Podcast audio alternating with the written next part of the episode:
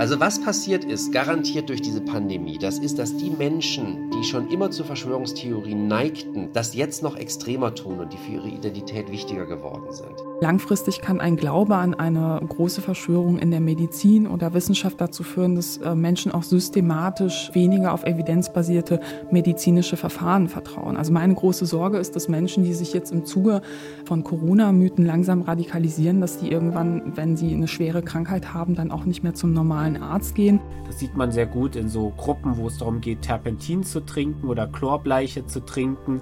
Wenn dann Leute schreiben, ja, ich habe das jetzt gemacht und mir ist ganz schlecht, ich habe erbrochen, dann findet man immer Kommentare darunter, ja, das ist die Erstverschlimmerung, aber da sagt keiner, oh oh, geh mal zum Arzt, sondern geh bloß nicht zum Arzt. Ich glaube, es hat ganz viel mit Prägung tatsächlich zu tun. Und das ist ja wiederum auch meine Verantwortung gegenüber meinem kleinen Sohn. Ich möchte eben nicht ihm als Vorbild sein, dass ich hinter jedem Busch und hinter jedem nicht gleich zu erklärenden Ding gleich das Riesenkomplott und die Riesenverschwörung erwarte, sondern dass ich erstmal so ein gewisses Urvertrauen ihm vorlebe und beibringe, weil ich finde, das ist überhaupt gar keine gute Eigenschaft. Also es ist doch auch super stressig.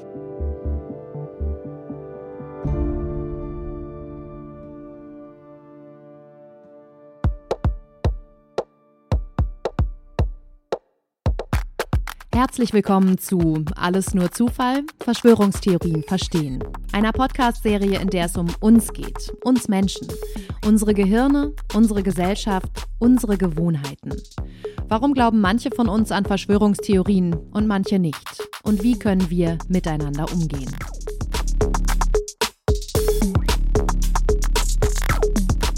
Tja, eigentlich sollte es in dieser Folge mal nicht um das Coronavirus gehen. Uneigentlich komme ich am Coronavirus jetzt am Anfang schlecht vorbei. Wenn ich nämlich auf den bekannten Internetseiten mal nachgucke, die immer wieder Verschwörungstheorien verbreiten, dann finde ich heute, Mitte März 2021, Folgendes. Auf Rubicon gibt es einen großen Artikel, warum die mRNA-Impfstoffe gefährlich seien. Bei Reitschuster steht Enttäuschung über die Landtagswahlen in Baden-Württemberg und Rheinland-Pfalz. Da haben die WählerInnen ja eher die Parteien gewählt, die für Corona-Maßnahmen stehen, also SPD, Grüne, CDU. Und das kann Boris Reitschuster nicht verstehen. Er fragt, Zitat, was muss noch alles schiefgehen, bevor die Wähler Konsequenzen ziehen? Und auf KenFM ist heute die große Überschrift Corona-Fehlalarm oder Corona-Transformationsplan. In dem Interview, das hinter der Überschrift steckt, erklärt eine Frau, warum die Corona-Maßnahmen keine Schutzmaßnahmen für die Bevölkerung seien, sondern dass da ein ganz anderer Plan hinterstecke, die Deutschen zu unterwerfen. In dieser Folge geht es um die Verbreiter von Verschwörungstheorien, um Internetseiten bzw. Menschen, die damit Geld verdienen, aus unterschiedlichen Motiven und mit unterschiedlichen Strategien. Wer mich noch nicht kennt, ich bin Anja Haufe, freie Journalistin aus Berlin und ich hatte seit der Corona-Pandemie das Gefühl, dass Verschwörungsdenken um mich herum mehr geworden ist. Deshalb habe ich diese Recherche gestartet und mich in Ruhe informiert. Warum glauben Menschen an Verschwörungstheorien? Sind es mehr als früher? Warum passiert das bei anderen nicht? Und wie rede ich am besten weiter mit Freundinnen, Freunden und Familienmitgliedern, wenn wir plötzlich sehr verschiedene Wahrnehmungen davon haben, wie die Welt funktioniert? Denn diese Gespräche sind anstrengend und kosten Kraft. Einige der Fragen habe ich ja teilweise in den letzten Folgen schon beantwortet und um den Umgang miteinander wird es in der nächsten Folge gehen. In den anderen Folgen hört ihr ja immer Expertinnen und Experten, in der nächsten hört ihr auch eine Betroffene, aber in dieser Folge hier hört ihr nur mich. Ich sage das nur mal vorab, damit ihr Michael Butter und Co. nicht zu sehr vermisst, damit ihr nachher nicht enttäuscht seid, ja? Wisst ihr Bescheid. Eins meiner Learnings aus der Recherche war ja, wie wichtig es ist, sich nicht als zwei verfeindete Gruppen gegenüberzustehen, wenn man unterschiedliche Realitätsvorstellungen hat. Klar, das passiert uns allen, dass wir emotional werden, wenn jemand, der uns nahesteht, an etwas glaubt oder einen Standpunkt vertritt, den wir völlig ablehnen oder gar nicht nachvollziehen können. Und durch diese Emotionen und das Unverständnis entstehen dann Diskussionen und Streitgespräche, die irgendwann nicht mehr sachlich sind. Da fällt es immer schwerer, die Meinung des anderen zu verstehen, weil man sich gegenseitig so gerne überzeugen will. Manchmal habe ich das Gefühl, dass beide Seiten dann die Diskussion gerne auf eine Art gewinnen wollen.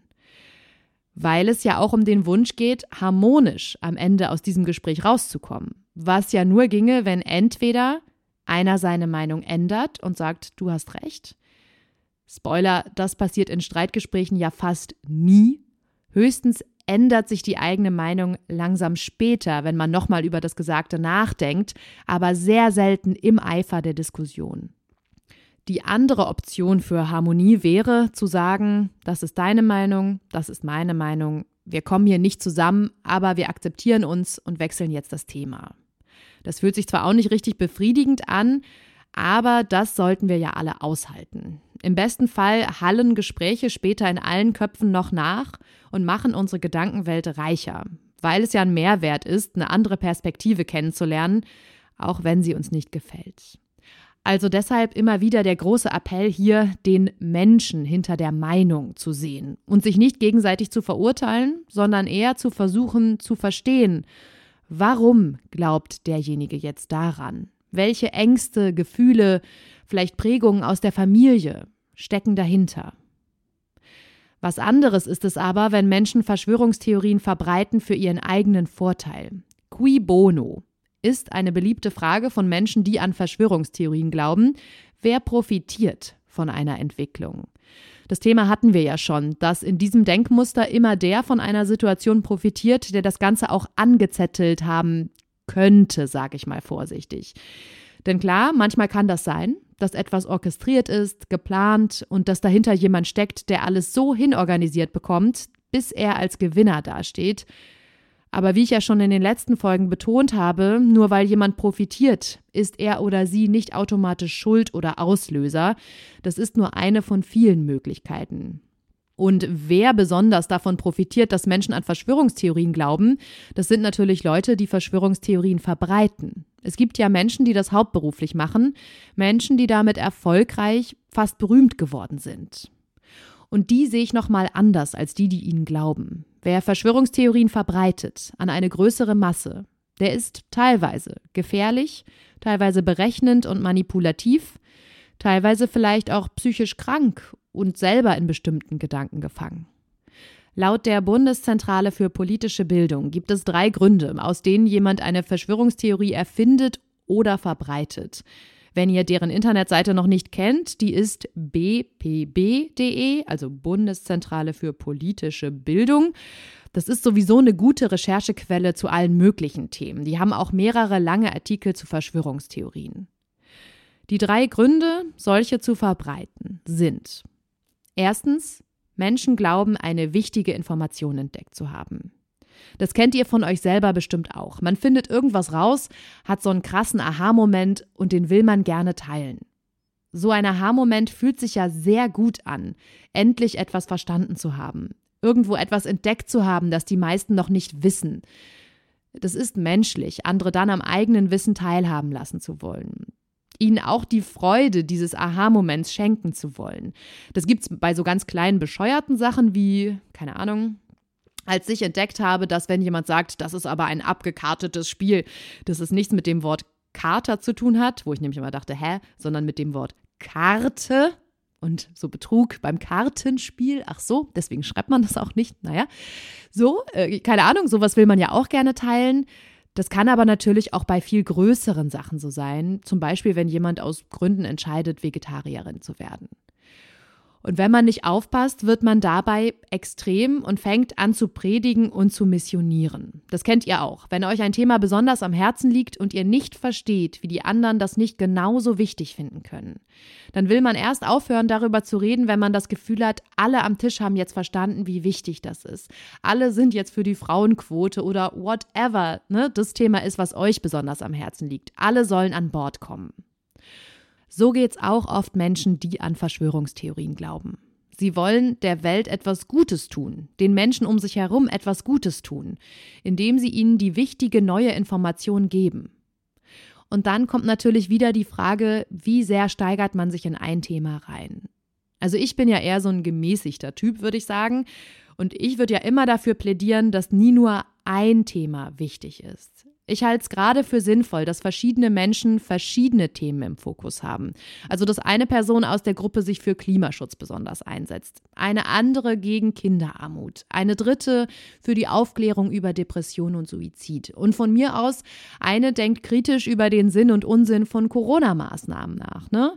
Es gibt genug Themen, die unsere Aufmerksamkeit verdienen. Sobald man sich selber dabei ertappt, dass man ein Thema radikal über andere stellt, ist das meiner Meinung nach ein Moment zum Innehalten und zum Überprüfen, was ist da in mir drin gerade los? Warum dreht sich alles um das eine Thema? Denn das ist ja ein erstes Anzeichen für Extremismus, alles einem Thema unterzuordnen, irgendwann sogar die Menschen zu verachten, die nicht die gleiche Weltsicht haben. Also der erste Typ Verschwörungserzählerin ist jemand, der selber tief im Inneren daran glaubt und sein Wissen weitergeben will. Der zweite Typ ist der, der aus politischen Gründen Verschwörungen erfindet oder sogar selber an sie glaubt und sie deshalb weitererzählt. Das ist hier nicht ganz klar. Es kann natürlich sein, dass jemand in der AfD wirklich große Angst vor Geflüchteten hat. Derjenige befürchtet diesen angeblichen Bevölkerungsaustausch durch geflüchtete Menschen. Diejenige denkt, sie selber und ihre Kinder hätten dadurch schlechtere Jobchancen oder wären anders in Gefahr. Sowohl Wählerinnen als auch manche Politikerinnen in der AfD haben ehrlich Angst, ehrliche Sorgen und wollen Menschen deshalb überzeugen, sie zu unterstützen, damit gemeinsam etwas getan wird. Aber in dieser Partei gibt es auch Leute, die selber gar keine Angst haben, sondern Angst nur bei anderen schüren wollen und sie als Mittel benutzen. In der Fernsehdoku Rechtsdeutsch Radikal von Thilo Mischke hat ein AfD-Mann vor versteckter Kamera gesagt, je schlechter es Deutschland geht, desto besser ist es für die AfD. Also geht es ja auch um Berechnungen und Strategien und nicht um innere Überzeugungen. Es geht darum, Menschen zu manipulieren und ihnen Angst zu machen, damit sie sich der AfD als Beschützerpartei zuwenden. Der zweite Typ ist also jemand, der Verschwörungstheorien wegen der politischen Einstellung verbreitet oder überhaupt erst erfindet. Der dritte Typ Verschwörungsverbreiterin ist der, der damit Geld verdient. Er hat einen YouTube-Kanal und verdient dadurch Geld mit Werbung, wie das bei YouTube ja üblich ist. Er hat Leute, die ihm Geld spenden, weil er immer wieder dazu aufruft. Und vielleicht hat er sogar einen Shop mit Produkten, die helfen gegen das, was uns alle laut seiner Verschwörungstheorie bedroht praktisch. Den Leuten erst erzählen, es seien giftige Stoffe im Trinkwasser, die uns alle gefügig machen sollen. Und dann für 30 Dollar das Fläschchen eine Flüssigkeit verkaufen, die man einfach mit ins Wasser kippen kann. Und dann werden diese giftigen Stoffe abgetötet. Hier wird es jetzt um diese beiden letzten Typen gehen, vor allem um diejenigen, die mit Verschwörungstheorien Geld verdienen, also um professionelle Verschwörungstheoretikerinnen. Manche von ihnen machen ja auch mit Vorträgen größere Hallen voll und verdienen Geld, weil Leute Eintrittskarten kaufen. Ich rede hier jetzt nicht über einen ehemaligen Fußballer aus Großbritannien, der die Geschichte der Reptiloiden verbreitet, auch nicht über Flat Earthler, sondern über diejenigen, deren Verschwörungstheorien so nah an der Realität zu sein scheinen, dass sie in jedem Menschen Zweifel säen können. Der bekannteste und ja, kommerziell erfolgreichste Fall kommt aus den USA. Alex Jones hat angefangen mit Verschwörungstheorien rund um 9-11, aber inzwischen hat er eine breite Palette an angeblichen Verschwörungen, über die er redet. Und er hat ein Unternehmen mit 60 MitarbeiterInnen und einen Online-Shop. Jones verbreitet eigentlich jede bekannte Verschwörungstheorie. Er spricht über geheime Mächte im Hintergrund, die die US-Regierung steuern und eine neue Weltordnung errichten wollen und im Endeffekt kann er in diese Superverschwörungstheorie natürlich alles reinpacken. Und das muss er auch. Es ist sein Geschäftsmodell. Er kann ja nicht plötzlich sagen, ups, ich habe mich geirrt, ist doch alles so, wie es scheint und es gibt gar nichts Geheimes im Verborgenen. In seinem Online-Shop, da kann man einiges kaufen. Zelte, um in der Wildnis zu überleben, schusssichere Westen, verschiedene Fläschchen mit Nahrungsergänzungsmitteln, die sollen das Gehirn stärken und einen entgiften, bei Wikipedia wird das sehr schön zusammengefasst. Da steht, etwa ein Viertel seiner Sendezeit benutzt Jones für Werbung für DVDs, die er produziert, sowie insbesondere seine Merchandising-Produkte. Jones vertreibt unter anderem Schusswaffen, Kosmetikprodukte, Potenzpillen und Nahrungsergänzungsmittel. Die Einnahmen aus diesem Geschäft machen den größten Teil der Gesamteinnahmen seiner Firma aus. Ein weiteres Thema von Alex Jones ist das Finanzsystem. Da nutzt er natürlich aus, dass die meisten von uns gar nicht so richtig verstehen, was an der Börse eigentlich passiert, weil das super kompliziert ist und ehrlich gesagt viele Leute ja auch nicht so interessiert im Detail. Da ist es natürlich leicht, Wut aufkommen zu lassen gegen das Finanzsystem, gegen die Managerinnen an der Wall Street, gegen superreiche Leute und so weiter. Natürlich wettert Jones gegen den Klimawandel, also er glaubt nicht dran, klar. Dass die Erde wärmer werde und Menschen daran schuld seien, das würden PolitikerInnen nur behaupten, um neue Steuern einzuführen. Barack Obama sei außerdem nicht in den USA geboren. Er und Hillary Clinton seien Dämonen, die nach Schwefel röchen. Deshalb hat Jones auch Trump unterstützt, der könne die USA retten. Sowieso ist Jones Anhänger der Republikaner. Politisch würde ich ihn als ultrakonservativ bis rechts einordnen. Er selber sagt, er sei sehr konservativ und wehre sich gegen zu viel Einfluss des Staates. Eine Verschwörungstheorie von ihm, die ich besonders krass fand, ist folgende. Im Jahr 2012 hat es in den USA einen Amoklauf an einer Grundschule gegeben. Da sind 20 Kinder getötet worden. Jones hat behauptet, es sei ein Fake. Die Regierung wolle nur dafür sorgen, dass die Waffenrechte verschärft würden und hätte deshalb so einen Amoklauf erfunden. Die Familien, die in den Medien auftauchten, deren Kinder gestorben seien, das seien alles Schauspieler. Das hat er so lange behauptet, bis diese Familien geklagt haben. Völlig verzweifelte Eltern haben es nicht mehr ausgehalten, dass nicht nur ihre Kinder bei einem Amoklauf getötet wurden, sondern sie auch noch vor der ganzen Nation als Lügner dargestellt wurden.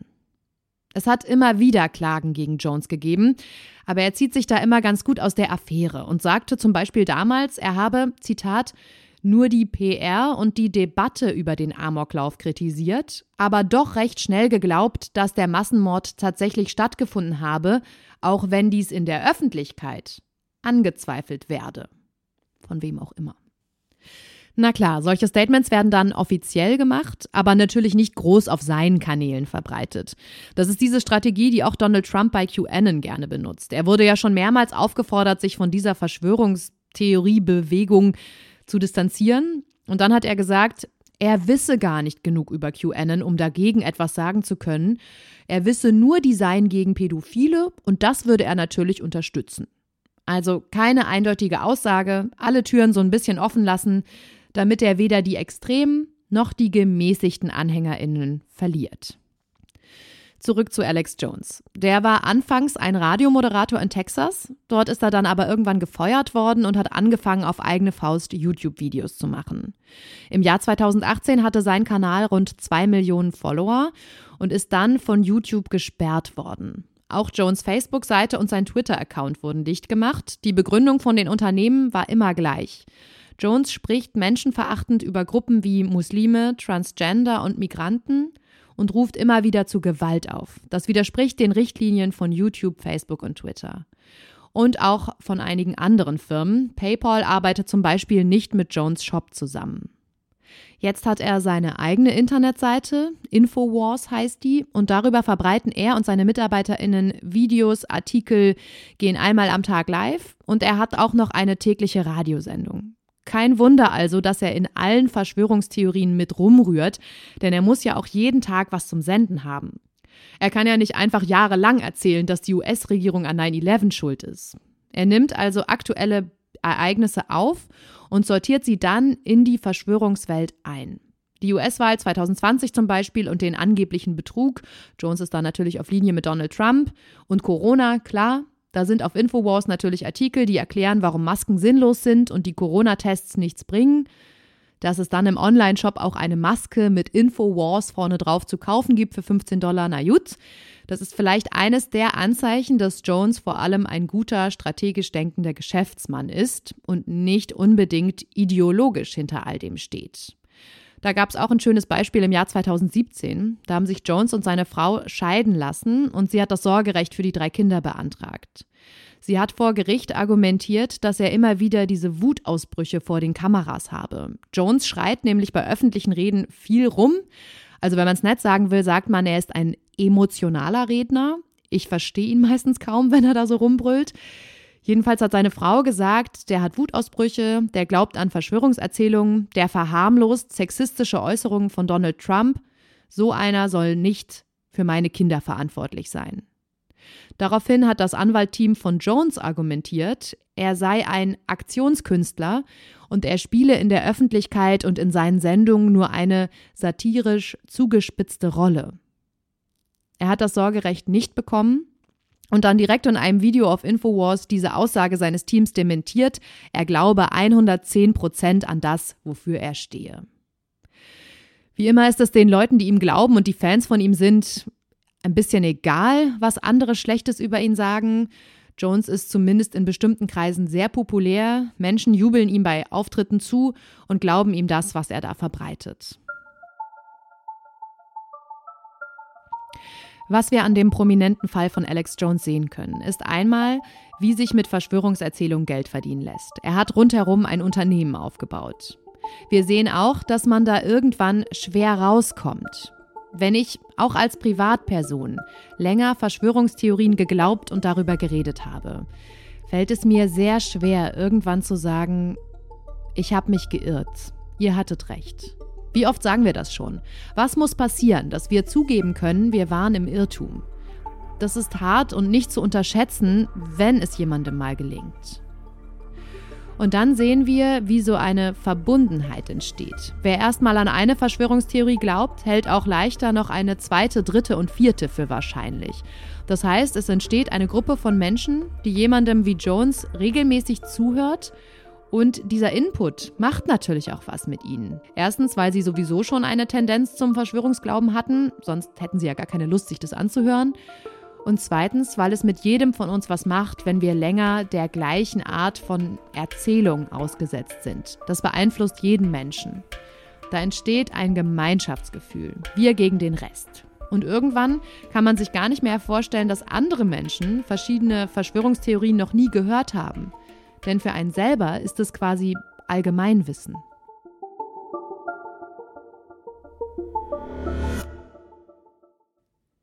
So, jetzt möchte ich nach Deutschland gucken und das ist ein bisschen tricky, weil es hier einige Portale gibt, die oft in diesem Graubereich sind.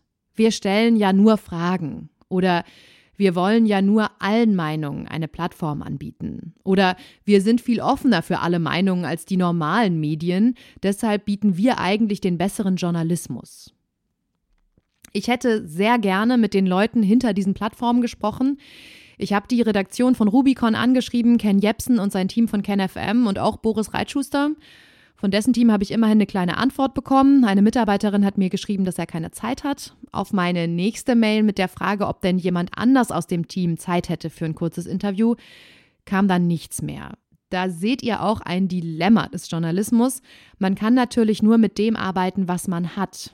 Und in meinem Fall für diesen Podcast ist es so gelaufen, dass die WissenschaftlerInnen, die zu Verschwörungstheorien forschen und die ihr ja in den letzten Folgen gehört habt, die haben alle sofort Ja gesagt, als ich sie angefragt habe.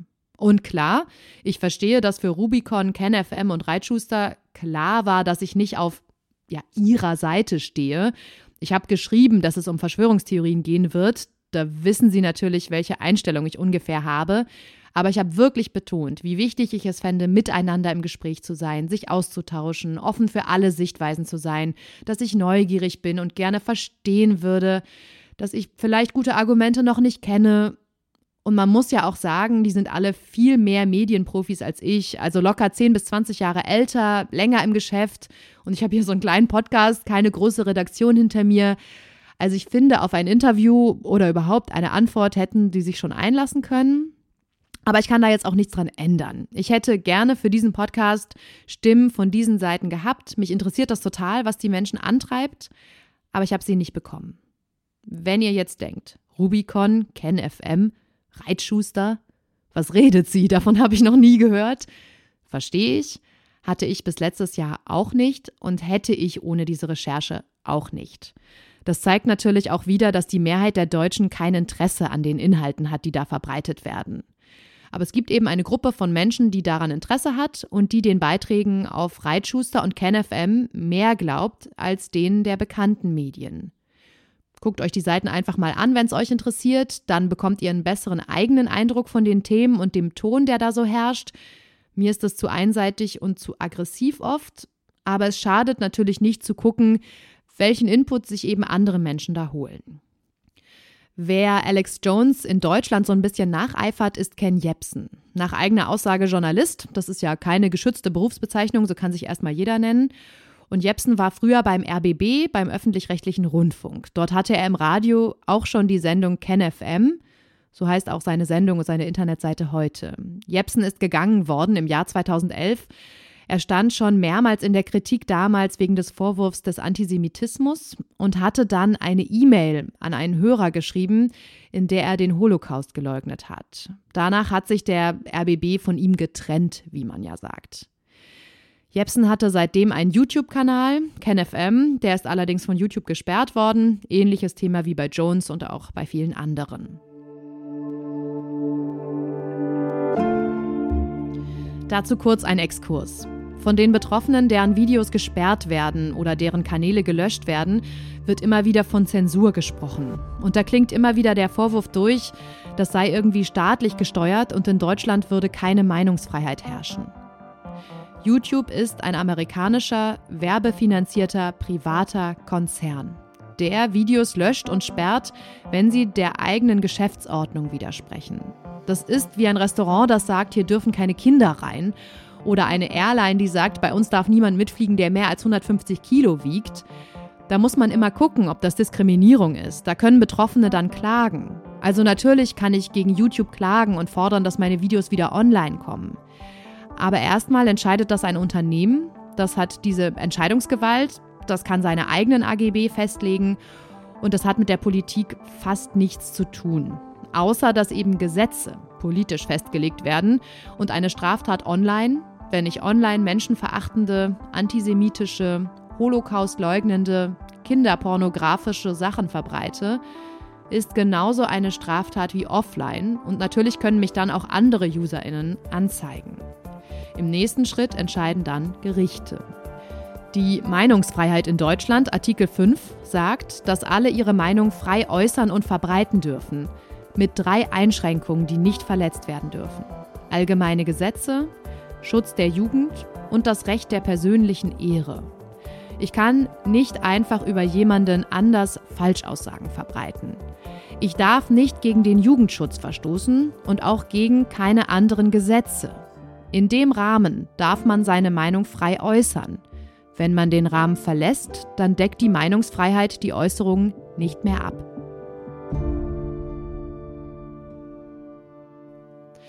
Zurück zu Ken Jebsen. Er hat jetzt vor allem seine Internetseite und seinen Telegram-Kanal, wo er seine Sachen veröffentlicht. Auf der Internetseite gibt es auch einen Shop. Das ist aber noch so ein bisschen mehr Merchandise bis jetzt, also Tassen, Hoodies, T-Shirts da stehen dann so Sachen drauf wie Covid 1984 oder Grundgesetz Hochhalter. Diese Seite ist natürlich auch vorne mit dabei bei der Kritik der Corona-Maßnahmen. Masken gibt es in dem Shop aber trotzdem. Da steht dann auch wieder ein Hinweis auf 1984 drauf oder Schöne neue Welt. Also die großen Dystopie-Romane wieder. Maulkorb steht da drauf oder Bewaffnet euch mit Wissen. 17 Euro pro Stoffmaske. Ich habe keinen Einblick, wie viel Geld KenFM mit was verdient. Immer wieder rufen die natürlich auch zu Spenden auf, genau wie Alex Jones. Da steht dann der Community-Gedanke sehr im Vordergrund und auch der Ansatz, dass Menschen mit ihren Spenden den Widerstandskampf quasi unterstützen. Und Spenden lassen sich auch anders versteuern. Das sind ja teilweise Schenkungen, wenn ich einfach Geld auf eine Kontonummer überweise. Was anderes, als wenn ich jetzt ein offizielles Abo oder so abschließen müsste. Auf der Seite KenFM sind nicht nur Beiträge von Ken Jebsen, sondern viele auch von anderen. Das ist wie bei Rubicon. Das sind vor allem Plattformen und Sammelbecken für verschiedene Leute, die ihre Artikel veröffentlichen. Ich vermute, ich könnte dann nichts veröffentlichen, indem ich schreibe, wie toll das ist, dass wir so schnell Corona-Impfstoffe hatten und wie gerne ich mich impfen lassen möchte. Aber das ist nur eine Vermutung. Ich habe es jetzt nie probiert.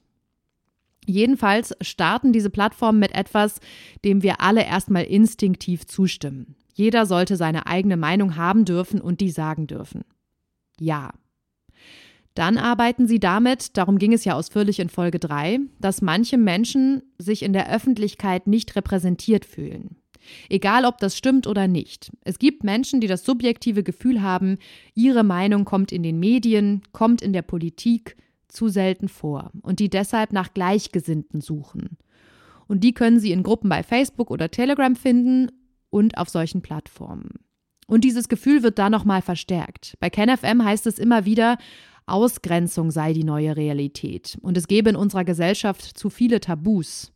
Es wird betont, wie schwierig es in unserer Gesellschaft geworden sei, miteinander zu sprechen und Meinungen auszutauschen. Da fühlen sich natürlich besonders diejenigen verstanden und abgeholt, die in ihrem Umfeld mit ihrer Meinung immer wieder auf Irritation stoßen. Also wenn ich mir vorstelle, ich habe eine Meinung, eine Überzeugung und dann merke ich, wie meine Freunde, meine Kolleginnen sehr irritiert gucken, sobald ich davon anfange. Vielleicht sogar widersprechen oder sagen, du glaubst ja an Verschwörungstheorien. Dann habe ich zwei Möglichkeiten. Möglichkeit eins: Ich muss tief in mich reingucken und fast schon therapeutisch danach suchen, was ist in mir los? Warum bin ich dieser Meinung und so viele um mich rum nicht? Liegt es an mir? Habe ich vielleicht zu viele irrationale Ängste und sollte ich was dagegen tun? Warum bin ich mit meiner Meinung so alleine? Ich bin doch kein schlechter Mensch, kein Freak, ich bin doch nicht dumm. Warum sind die meisten um mich rum anderer Meinung? Haben sie Argumente, die mich überzeugen können? Das ist natürlich ein richtig blödes Gefühl. Und wenn ich da selbstkritisch reingehe, tut das weh. Ich müsste gucken, was in mir führt dazu, dass ich so anders ticke als die anderen. Will ich das weiter bewahren, weil das mein Kern ist und wichtig und ich mich gut so finde, wie ich bin? Was ja immer ein besseres Gefühl ist, auch wenn das manchmal mit so einem gewissen Trotz verbunden ist. Oder will ich daran arbeiten, weil es mich vielleicht sogar unglücklich macht, nicht dazuzugehören, weil ich vielleicht sehe, wie gut es den anderen Menschen mit ihrer anderen Weltsicht geht. Möglichkeit 2.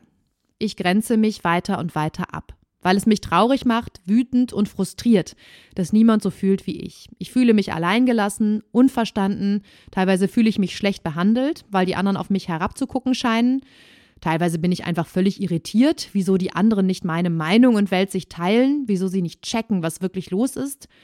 Und dann suche ich mir eine Gruppe, in der ich mich aufgehoben und wertgeschätzt fühle. Und genau diese Gruppen, diese Plattformen, bestärken mich dann noch in dem Gefühl, dass es nicht in Ordnung ist, dass meine Meinung von den anderen nicht übernommen wird. Dass man ja wohl gar nichts mehr sagen darf. Dass wir offensichtlich in einer Gesellschaft leben, in der nur noch eine Mainstream-Meinung zugelassen wird. Wir kommen da nochmal zurück auf etwas aus Folge 3.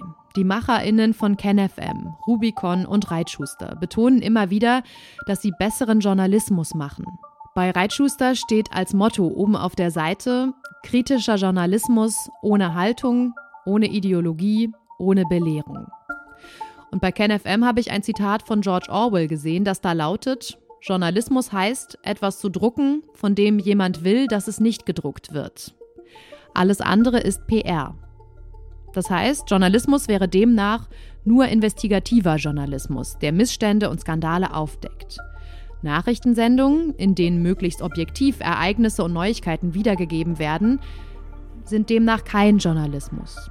Diese Definition kann man nehmen, es ist eine von mehreren möglichen Definitionen von Journalismus. Ihr wisst ja schon aus Folge 3, dass ich gar nicht so Fan davon bin, wenn Journalismus immer nur zeigt, hier läuft das schlecht und hier läuft das schlecht, weil ich finde, dass es eine Verzerrung ins Negative ist. Mir ist lieber, man redet über alles. Das, was schlecht läuft, das, was gut läuft.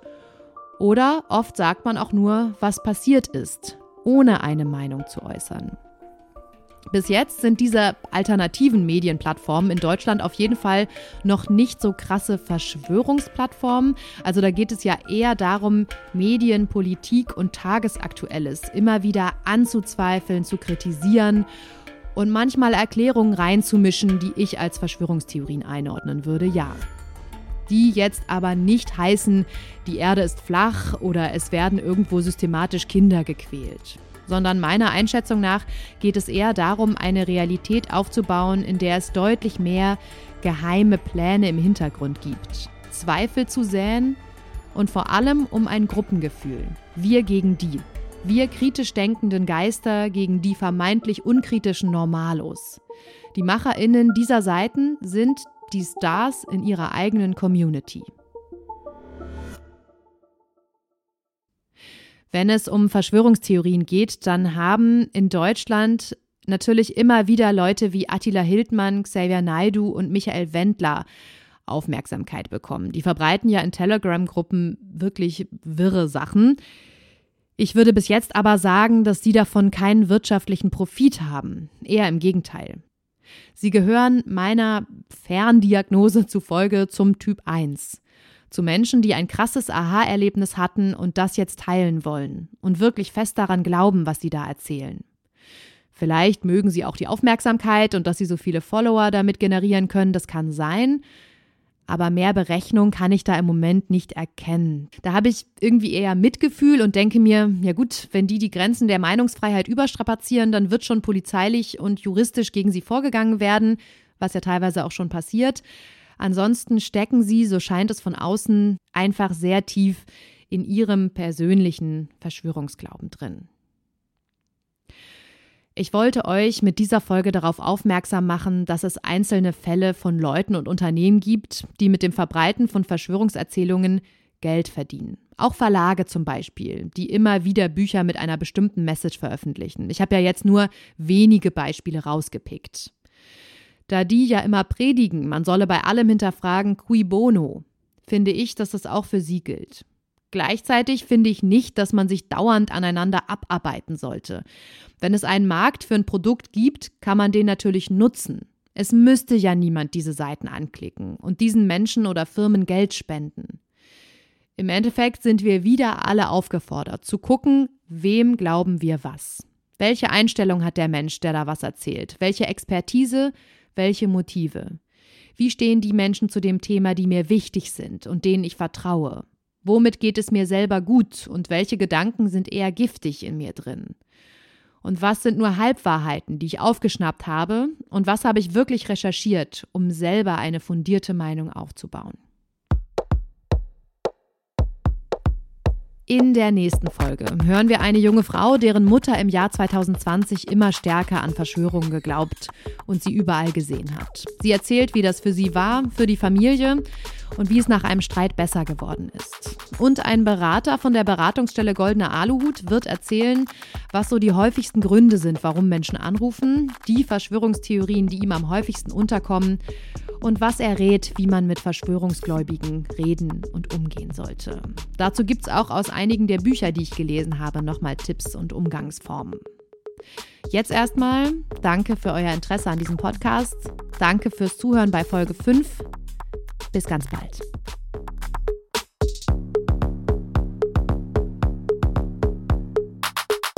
Alles nur Zufall. Verschwörungstheorien verstehen ist eine Podcast-Serie von mir, Anja Haufe. Mehr Infos gibt's auf Instagram. Der Account heißt Alles nur Zufall Podcast. Ich danke allen, die sich in den letzten Wochen Zeit genommen haben für ein Interview und allen, die mich unterstützen.